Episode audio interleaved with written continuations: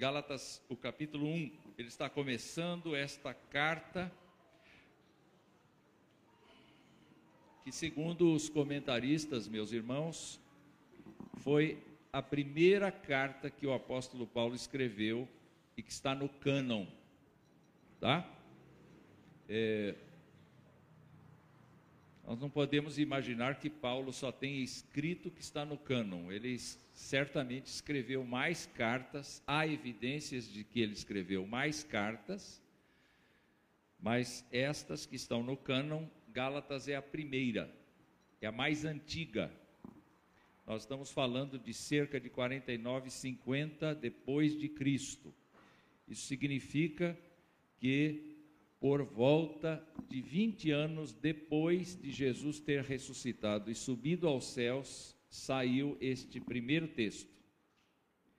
Mas esse texto não saiu para os judeus, esse texto saiu para pessoas que foram evangelizadas pelo apóstolo Paulo na sua primeira viagem missionária, quando Paulo fez o circuito da Ásia Menor, passando pela região da Galácia do Sul que fica, se vocês se lembrarem, aqui fica a Palestina e o Mediterrâneo entra aqui um pedaço da Palestina. Esta região da Ásia é que foi evangelizada na primeira vez. E quando nós olhamos para esta carta, nós vemos que o apóstolo Paulo está começando esta carta muito irritado Uh, no decorrer da sua escrita, a gente percebe que o apóstolo Paulo vai amadurecendo, vai se tornando mais tranquilo, vai se tornando mais educado. O fato, meus irmãos, é que uh, o apóstolo Paulo, quando, quando começa essa carta, e nós vamos ler a partir do verso 6, é verdade, o reverendo Luiz já pregou sobre a parte inicial, a saudação de Paulo nós temos que nos ater aqui à definição do que Paulo considera evangelho. Eu vou ler o texto que nos cabe hoje, mas vou voltar atrás no contexto próximo. Ele diz aos Gálatas: Admira-me que estejais passando tão depressa daquele que vos chamou na graça de Cristo para outro evangelho o qual não é outro, senão que há alguns que vos perturbam e querem perverter o evangelho de Cristo. Mas ainda que nós, ou mesmo um anjo vindo do céu, vos pregue evangelho que vá além do que vos temos pregado, seja anátema, seja maldito. Assim como já dissemos, e agora repito, se alguém vos prega evangelho que vá além daquele que recebestes, seja anátema, seja maldito. O apóstolo está, está começando esta carta com as notícias mais difíceis que ele já encontrou. O apóstolo Paulo está, está admiradíssimo do fato de que ele tendo pregado aquela igreja, pouco mais de três anos já havia fortes influências judaizantes dentro da igreja. E quando eu falo de fortes é, raízes judaizantes, eu estou me referindo especificamente a ritos introduzidos por cristãos que aceitavam Jesus Cristo como Messias, não eram judeus que não que rejeitavam o Messias, eram judeus que aceitavam o Messias, que eram messiânicos e que compreendiam que Jesus Cristo tinha morrido na cruz no lugar deles. Mas entendiam que eles não podiam abandonar o código de lei que vinha do Antigo Testamento e que dizia que toda pessoa que participasse do povo de Deus teria que ser circuncidada. Eles viviam um dilema e o dilema era exatamente este: Deus não deu a circuncisão por estatuto perpétuo a Israel? Deus deu. E por que os crentes não, não, não estão neste pacto de Deus? Paulo vai explicar que isso não funciona para pessoas que não são judias. Ele vai dizer aqui, vejam vocês, no capítulo de número 5, no capítulo de número 5, verso 5, o verso 6, ele diz: Em Cristo Jesus, nem a circuncisão, nem a incircuncisão tem valor algum, mas a fé que atua pelo amor. E mais adiante, mais adiante, o apóstolo repete isto.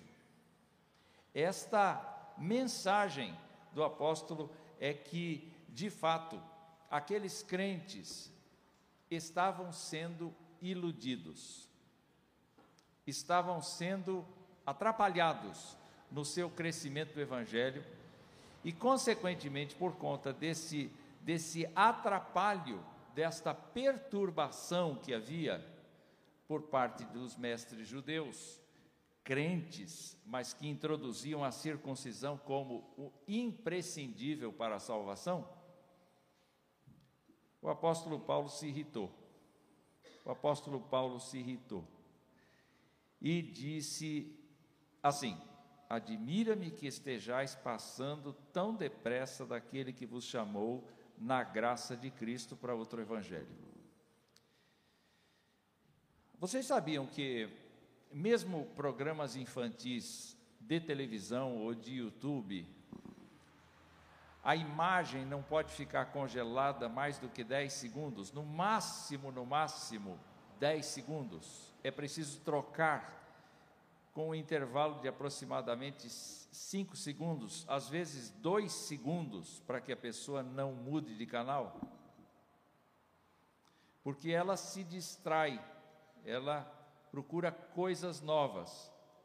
Então, a forma como se prende a atenção de uma pessoa diante da televisão é fazendo com que a imagem mude a cada dois segundos, quatro segundos, seis segundos, dez segundos.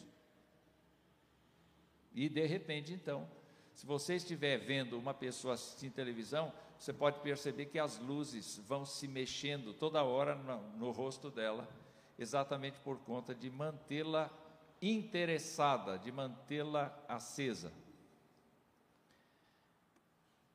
Os estudiosos dizem que esta pregação aqui vocês não vão lembrar de mais do que 15% daqui duas horas e vão esquecer amanhã.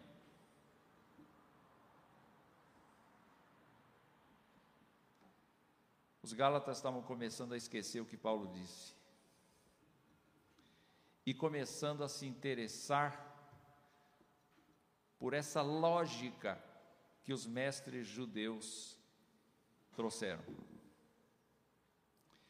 Isso, isso provocou no apóstolo Paulo esta irritação que eu mencionei no princípio. Para o apóstolo Paulo, Cristo, verso 4 desse capítulo 1, Cristo se entregou a si mesmo pelos nossos pecados, para nos desarraigar deste mundo perverso, segundo a vontade de Deus, nosso Deus, da vontade de nosso Deus e Pai, a quem seja a glória pelos séculos dos séculos. Amém. E ele diz assim: Eu estou admirado que vocês estão saindo muito depressa daquele, isto é, de Deus o Pai, porque o contexto é de Deus o Pai, daquele Deus e Pai que vos chamou na graça de Cristo para outro evangelho, que não é outro, mas alguns vos perturbam e querem perverter esse evangelho. Na opinião do apóstolo Paulo, tudo quanto, tudo quanto o Antigo Testamento foi, é, tinha tudo quanto o Antigo Testamento tinha determinado em termos de lei moral, os Dez Mandamentos, por exemplo, deveriam permanecer. Nada muda para uma pessoa que estava no Antigo Testamento e tem os dez mandamentos lá. Mas quando vem para o Novo Testamento tem que continuar obedecendo. Só que as leis cerimoniais, em que se usava sacrifícios, em que se usava todo, toda uma roupa, em que se usavam os dias, os meses, os anos, os dias de festa, estas coisas eram figuras de Cristo. Então, Paulo, que era um bom judeu, tinha sido um grande fariseu, agora disse: tudo isso para mim, que era lucro, eu considerei perda por causa de Cristo. As pessoas que aceitam a Jesus Cristo como Senhor e Salvador de suas vidas são pessoas resgatadas deste mundo perverso, desarraigadas deste mundo perverso. Elas são sacadas deste mundo perverso para viver para Deus, para a glória de Deus. O processo de salvação não acontece pelo mérito da pessoa. O apóstolo Paulo é o primeiro a defender a ideia de que nenhum ser humano, nenhum ser humano tem em si, naturalmente, qualquer chama que o leve a Deus. Nada, porque ele está morto nos seus delitos e pecados. E por isso, diferentemente dos seus patrícios judeus, ele não aceita a ideia de que a circuncisão seja um esforço do ser humano para completar a obra de Jesus Cristo como salvação. E não existe nem circuncisão, nem qualquer outra coisa que se invente na terra que sirva para completar o processo de salvação diante de Deus. Deus não aceita nada, ninguém, e o apóstolo vai dizer isso no, na carta: ninguém é justificado por obras da lei, ninguém é justificado diante de Deus por circuncidar-se, ninguém é justificado diante de Deus por frequentar a igreja, ninguém é justificado diante de Deus por não matar, não roubar e não beber e não jogar. Ninguém. Então, se você aqui não tem Jesus Cristo como seu Senhor e Salvador, e disse assim: gente, eu sou bom, eu, os meus pecados são muito pequenos, é, eu certamente vou merecer um lugar no céu. Vai nada, você está enganado. Você está absolutamente enganado. Precisa o sangue de Jesus limpar seu coração. E isso só se dá mediante a fé, porque não tem nenhum sangue aqui. Alguém está vendo sangue aqui? Por enquanto eu não caí aqui. Mas alguém está vendo algum sangue aqui? Não tem sangue aqui, mas nós aceitamos o fato de que a morte de Cristo na cruz, o sangue derramado lá na cruz, é que serve de argumento para Jesus Cristo dizer: Eu quero que Fulano de Tal seja perdoado sustentado. O apóstolo Paulo ensinou essas coisas. O apóstolo Paulo diz assim: Olha, é, é isso que eu estou contando para vocês, isso que eu compartilhei com vocês, verso 12: Eu não recebi nem aprendi de homem algum, eu fui revelado. Eu fui revelado, eu recebi revelação de Jesus Cristo, porque eu era inimigo da cruz, como é que eu poderia ter criado esse sistema. Eu não poderia ter criado esse sistema. Esse sistema me foi dito. No entanto, há pessoas aí que estão introduzindo coisas que fazem com que vocês duvidem de que o Evangelho seja somente aceito e vivido pela fé. Não se tem que fazer nada em troca para ser salvo. Nada. Tem até eco. Nada.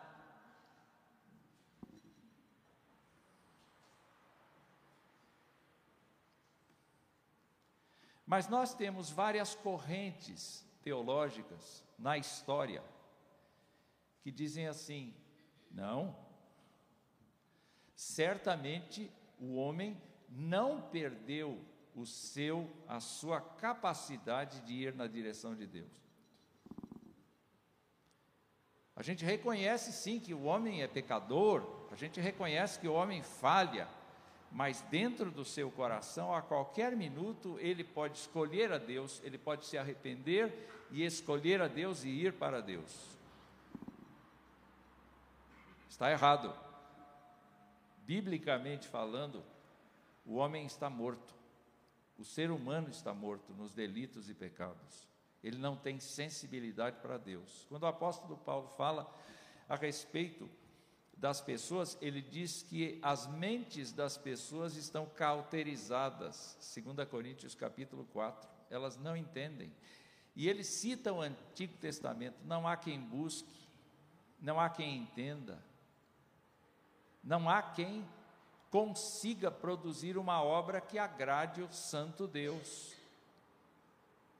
É necessário que ele intervenha, é necessário que ele chame, é necessário que ele faça morada nos corações para que as pessoas admitam a sua necessidade de Deus.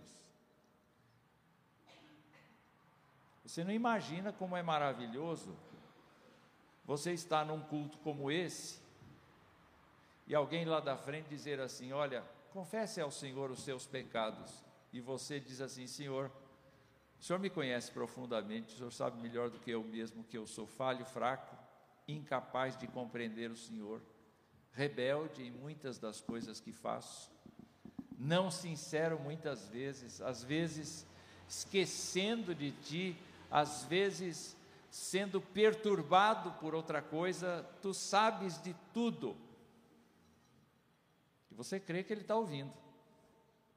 Isso não vem de você, gente não vem do crente, vem do Espírito do Senhor que convence.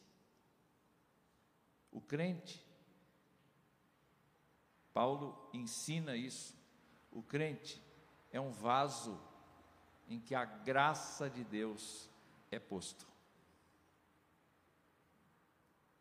A única coisa que o crente faz é render-se, entregar-se, depender confiar.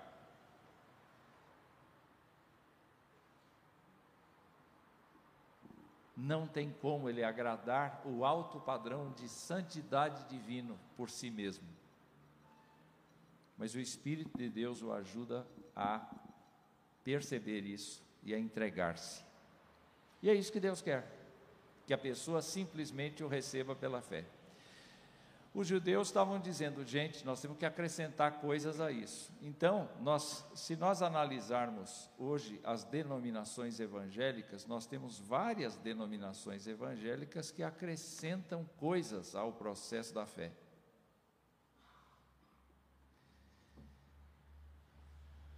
Isso pode ser chamado de semi-pelagianismo. Hoje de manhã a gente discutiu isso, não foi? Semipelagianismo, a pessoa acha que tem alguma coisa de pura dentro de si e algum rito que ela faça a ajuda no processo de salvação. Paulo diz assim: isto não é evangelho.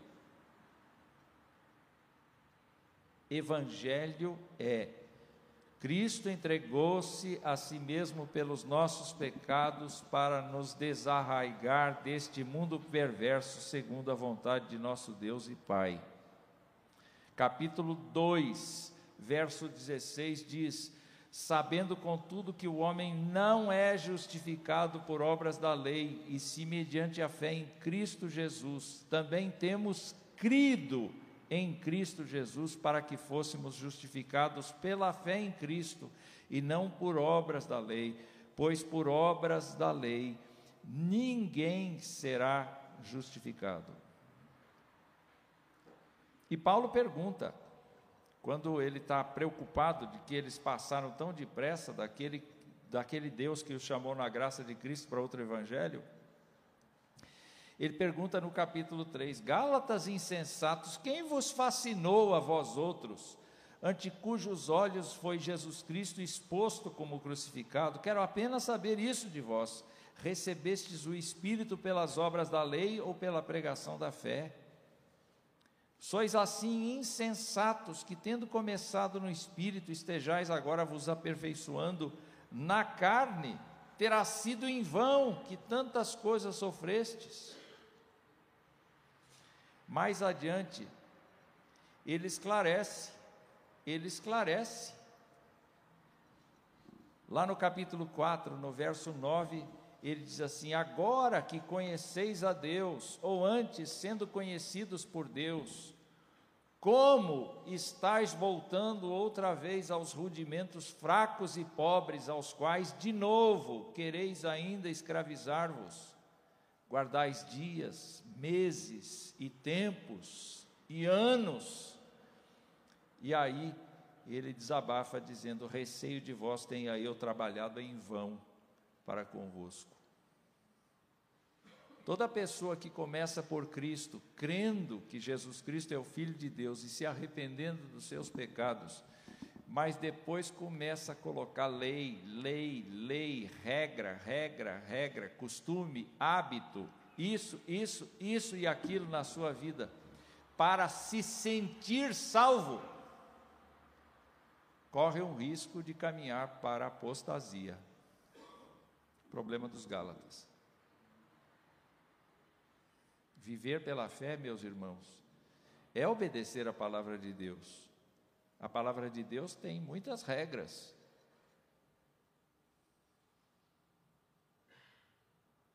Mas é o apóstolo quem diz assim: Todas as coisas me são lícitas, mas nem todas me convêm. Todas as coisas me são lícitas, mas nem todas edificam. Todas as coisas me são lícitas, mas eu não me deixarei dominar por nenhuma delas. Viver por fé é viver desarraigado do mundo e das regras do mundo.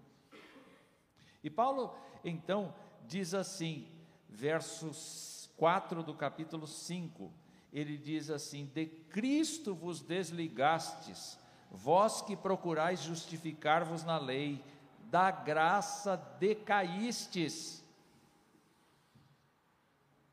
Ou seja,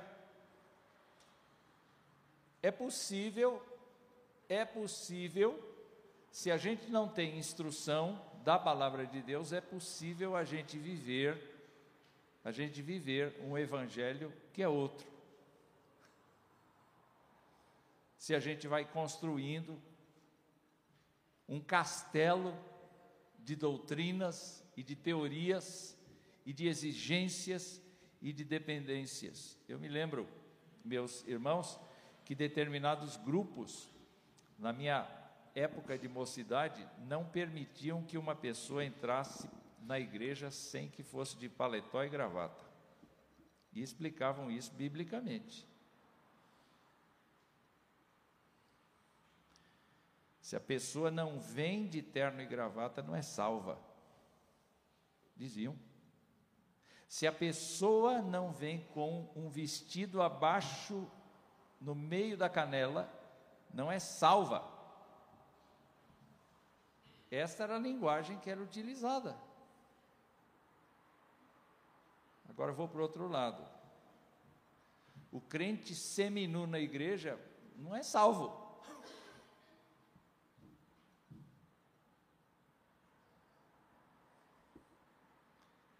Usando a mesma analogia.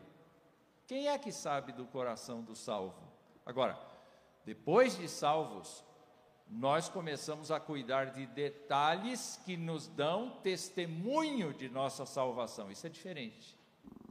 Então, nós zelamos para que determinadas coisas sejam abençoadoras. É o próprio apóstolo que diz que a nossa conversa deve ser temperada com sal. É o apóstolo que diz que a nossa vida tem que ser vida de embaixadores de Cristo que encaminham os outros para a reconciliação. É o apóstolo Paulo que diz que a gente deve construir, fazer tudo para a edificação dos outros. Então, nesse sentido, a gente revisita os nossos hábitos e costumes, mas depois de salvos. É o processo da santificação progressiva. Então, quando Paulo diz assim, eu estou admirado, por que, que ele está admirado? Ele está admirado porque as pessoas foram acrescentando itens ao processo de salvação. A salvação é crer em Jesus Cristo como Filho de Deus e no coração crer que Jesus Cristo é Senhor e com a boca confessar. É o que ele explica em Romanos é descansar na obra redentora de Cristo, é não fazer nenhum esforço pessoal no sentido de uh, uh, pleitear a salvação ou de nos orgulharmos da salvação. Eu estou salvo porque eu sou bom, eu estou salvo porque eu mereço, eu estou salvo porque porque eu nasci numa família crente, eu estou salvo porque oraram por mim. Não tem nada disso, não. Eu estou salvo por pura misericórdia divina. Eu estou salvo porque Deus se compadeceu de mim e creio que Jesus Cristo existe, é o Filho de Deus, morreu por mim e descanso nele. O que, que você fez para ser salvo? Cri. Confessei abri meu coração. Paulo vai dizer: até para isso você foi ajudado. Porque nem isso você conseguiria fazer sozinho. O próprio Paulo vai dizer isso, muitas vezes. Mas ele aí introduz um segundo, uma segunda fala, uma segunda fala ele está dizendo que estas pessoas estão pervertendo o Evangelho de Cristo, então ele, ele, ele se inclui no processo da pregação, e ele diz assim: ainda que nós, talvez ele, talvez os companheiros dele, mas ele está se referindo mais a ele mesmo.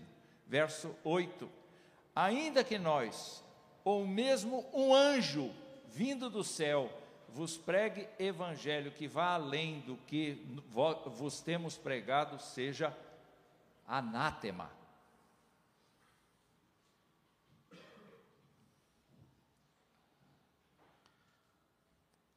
Vocês viram como ele está irritado?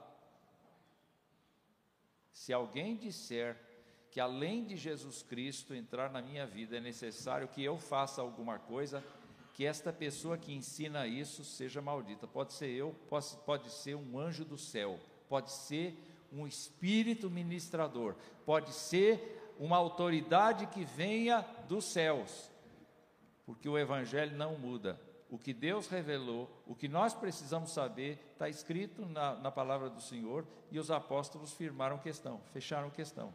Não se tem Jesus Cristo por meio do esforço pessoal. É só a entrega. Lembra daquele versículo do Antigo Testamento que diz assim: entrega o teu caminho ao Senhor, confia nele, e ele o mais fará. Eu gosto mais daquela tradução que diz assim: ele tudo fará, ele tudo fará. Vamos, vamos, vamos de novo. Entrega o teu caminho ao Senhor confia nele e ele tudo fará, ou mais fará, mas eu gosto do tudo fará, porque é isso que ele vai fazer. Você entrega o teu caminho e o Senhor fará tudo. O Senhor vai regenerar o coração, o Senhor vai justificar o pecador, o Senhor vai adotar o pecador no número dos seus filhos, o Senhor vai derramar sobre ah, essa pessoa o seu o sangue de Cristo e vai limpá-lo dos pecados. O Senhor vai escrever o nome dessa pessoa no livro da vida. Tem um trabalhão para salvar uma pessoa. São muitas operações que ele tem para salvar uma pessoa. E o que é que a pessoa faz? a pessoa, depois de convencida, regenerada, ela entrega o caminho. E o apóstolo está dizendo: se houver alguém que fale diferente disso, é maldito.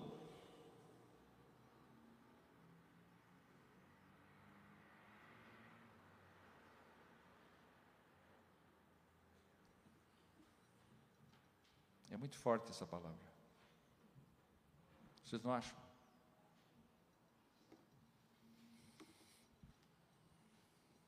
Fiquem pensando tantas religiões que nós temos no mundo, como as pessoas criam métodos, regras, como as pessoas interpretam a Deus, como as pessoas querem arrebanhar os fiéis.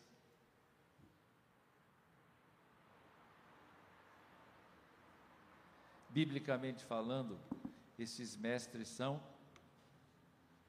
malditos. É necessário que eles se arrependam e creiam no Evangelho de Cristo para serem salvos. Então você tem que revisitar a sua teologia. Você tem que se lembrar de uma coisa muito simples e eu estou encerrando aqui. Como é que foi a sua conversão? Será que você teria chegado a Deus e dito assim: Senhor, eu estou tão emocionado pelo fato de Jesus Cristo ter morrido por mim, eu vou aceitar esse apelo, vou lá na frente e eu vou, e eu vou, mas Senhor, eu não sou tão mal assim quanto, quanto eles estão falando, eu acho que eu sou menos mal, eu, eu, eu afinal de contas, sabe, Senhor, eu nunca. Nunca transgredi teus. Eu fui criado num lar protestante, eu nunca frequentei um salão de baile, senhor. É, é, é, Para com isso.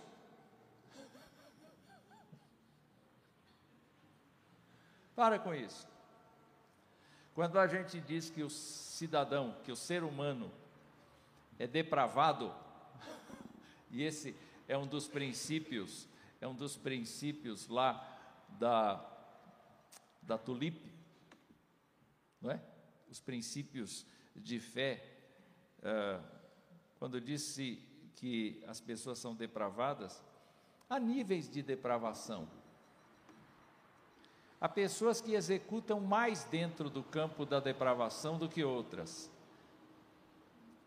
Algumas pessoas são depravadas santas. Pode haver isso aí? Não é? Uma pessoa depravada santa e uma depravada criminosa. Entenderam? Uh, mas é depravada.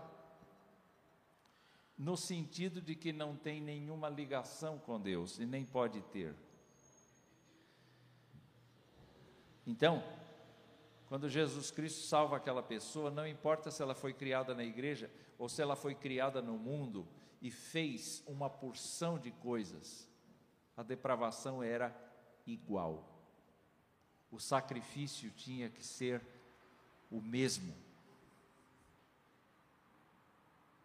Então, se você é crente em Jesus Cristo e foi abençoado com ser criado na casa do Senhor desde pequeno, cantou aqui na frente se eu fosse um elefante, não é? Acho que naquele tempo seu não tinha esse cântico, né? Não é? Mas já havia baleia, já havia elefante não é? Já havia todas essas coisas. Mas vamos supor que você foi criado na igreja. Gente, a morte de Cristo foi tão violenta para poder salvar você. Mesmo estando na igreja, mesmo estando dentro da aliança que Deus deu lá em Abraão. E se você foi do mundo, você sente mais esse processo de salvação porque você efetivamente cometeu muitos erros visíveis, constrangedores diante de Deus, mas o, o sacrifício é aquele que Cristo fez na cruz. Então não tem desculpa, Senhor, eu sou indesculpável. Senhor, eu te irritei a vida inteira com a minha vida. Senhor, eu te desconhecia. Senhor, eu te desprezava, Senhor, eu te ouvia, eu te conhecia de ouvir falar, agora os meus olhos te veem. Senhor, só o sangue de Jesus Cristo pode me limpar dos pecados. E eu sei que qualquer coisa que o meu ego tente fazer para dizer que eu não sou tão mal assim, não vem do Senhor. Eu sou nada. Eu sempre fui nada. Mas eu creio que Jesus Cristo morreu por minha causa lá na cruz. Eu creio que cada erro meu, Jesus Cristo teve que assumir. Eu creio que Jesus Cristo nasceu na minha vida. Eu creio que Jesus me perdoou sem eu merecer. Eu creio que é Jesus quem me fortalece. O apóstolo Paulo, então, para nos ajudar a entender,